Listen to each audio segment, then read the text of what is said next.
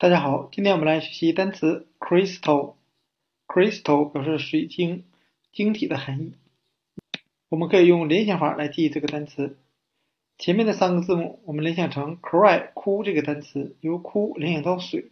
后面的 stone 联想成它的发音石头。那水做的石头那就是水晶了。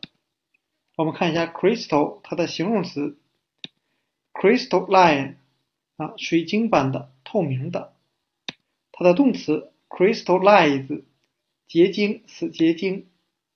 那今天我们所学的单词 crystal 水晶和它的形容词 crystalline 水晶般的透明的和 crystallize 结晶使结晶就讲解到这里，谢谢大家的收看。